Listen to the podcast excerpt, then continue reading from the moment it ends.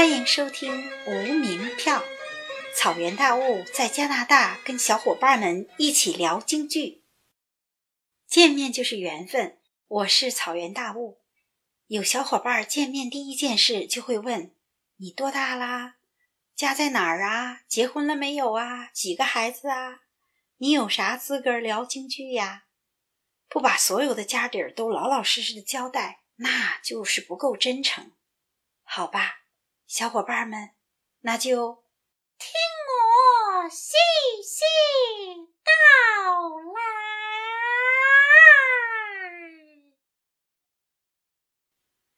关于年龄这个事儿啊，我们花旦老师说了，我们唱花旦的，无论啥年纪，都是十五六。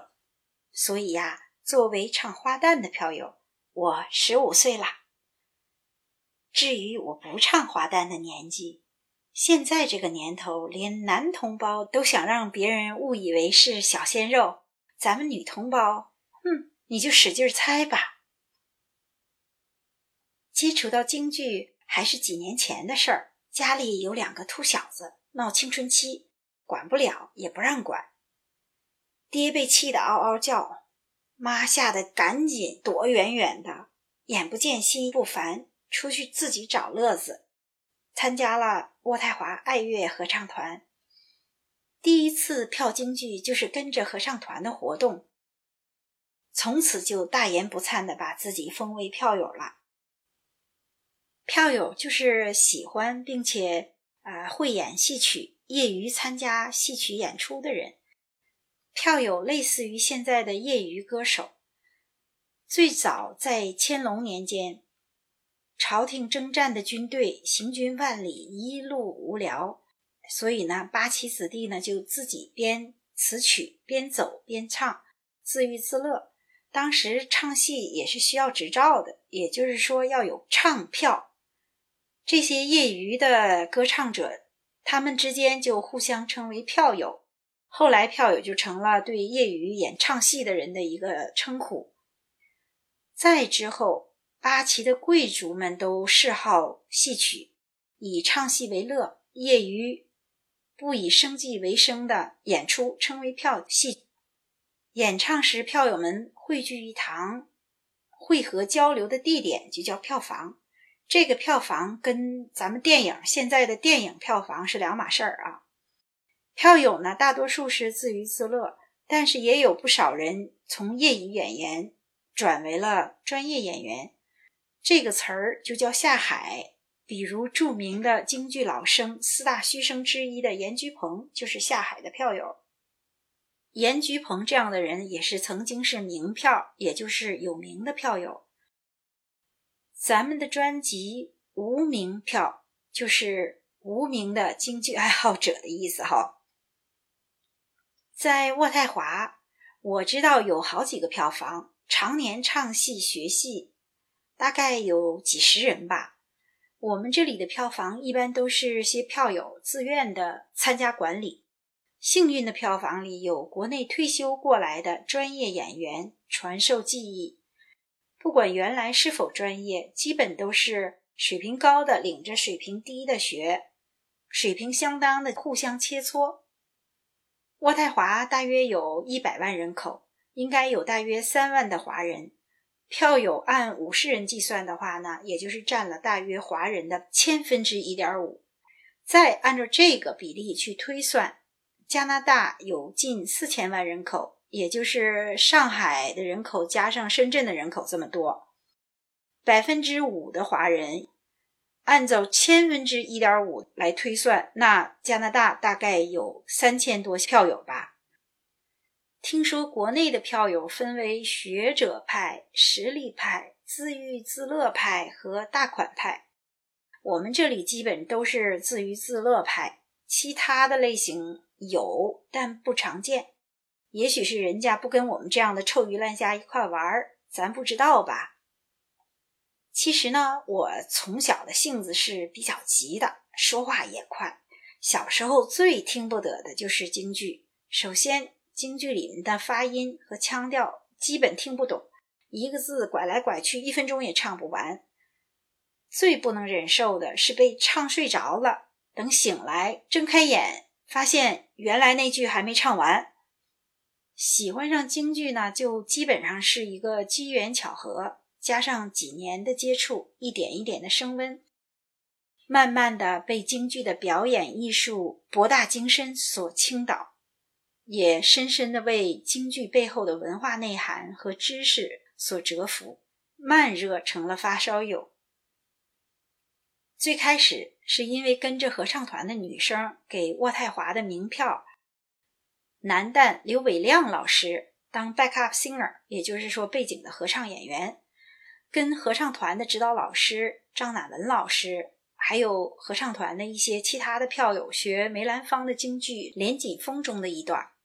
张乃文老师曾经是中央乐团合唱团首席女高音歌唱家，她在文革期间和乐团一起改行排演过京剧《海港》。他退休后来到渥太华，刘伟亮也有幸跟着张老师上京剧的私课。那刘北亮老师是加拿大二代的华人，说英语和广东话长大，是学舞蹈专业的。为了学京剧，他刻苦学习普通话，自费到国内跟名家学习，自费购买行头和道具，每年都自费搞一场个人的京剧演唱会。爱好京剧到了魔怔的地步。由于张老师的关系，就是张乃文老师的关系，刘伟亮在他个人的演唱会上，也就会邀请爱乐合唱团的团员们去配合他演一些节目。好像是在第二次去给他伴唱，我在后台呢，就看见他往脚上缠那个小脚高跷，转眼就到了台上，成了一个妩媚风流的小寡妇。我顿时就呆了，第一次感觉到了京剧的广博和神奇。京剧其实也不是只有一分钟一个字的唱腔，唱念做打、敲功、椅子功，可听可看的东西数不胜数。后来我就加入了呃渥太华的京剧院。也是一个类似票房的学戏的班儿，然后学了《苏三起解》《红娘》《霸王别姬》《贵妃醉酒》里面一些耳熟能详的入门唱段，也就对京剧更加感兴趣。二零二零年，也就是去年的三月份，渥太华出现了第一例新冠病人。这个人呢，还是我们公司从奥地利滑雪回来的两个同事中的一个。确诊的当天，我们所有的员工就被撵回家去办公了。第二周，渥太华就全部关闭。我现在在家工作已经有一年半了吧。自从居家工作隔离了开始呢，渥太华本地的票房和学习的班儿也就都停了，但是网上的课程和各种的活动就如火如荼的兴起了。票友们自然是开始想办法远程学习和票房活动演出。虽然不能见面，但是呢，却没了地域的界限，时差绝对可以克服。我呢，就参加了加拿大首都金昆研习班主办的京剧远程学习课程。有一位呢，从小就是学京剧特长，当时在渥太华攻读法学博士学位的票友。把他小时候呃的老师介绍给了我们，让我们有幸跟沈阳师范大学戏剧艺术学院的张小凡老师通过网络学习花旦。我们学了卖水这一折子戏，差不多能有学了十几段唱腔，呃，学了有一年了。对于我们这种初入门的票友来说呢，是极其难得的。票友嘛，一般都是不会学学一整出戏哈。学一出戏里一两段而已，从头到尾能学一折子戏，对于我们海外的票友来说，绝对是极其难得的。我后来又在网上呢结识了多伦多的呃风采艺术团的京剧组的指导老师，他是从小就唱老生，现在在多伦多，他是天津的票友，阿祥老师。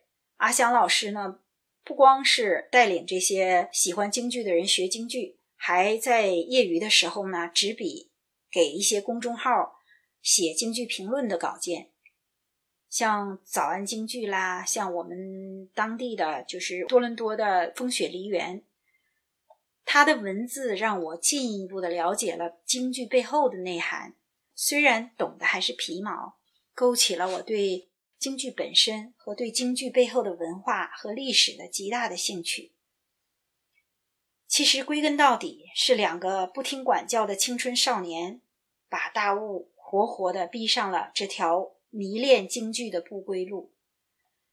了解京剧真的是一条凶险的人生路。一不小心就着魔，而且是一生一世的事情。听说过有人不喜欢京剧，但是从来没有听说过有人曾经喜欢京剧，但是现在不喜欢了。我是作为一个刚刚起步的发烧友，凭自己的热情和初生牛犊不怕虎的精神，无名票聊京剧。希望能够满足一些小伙伴们对京剧的好奇心，或者在你成魔的路上陪伴你一段时光。怕把一辈子交代在京剧里的小伙伴，请慎入。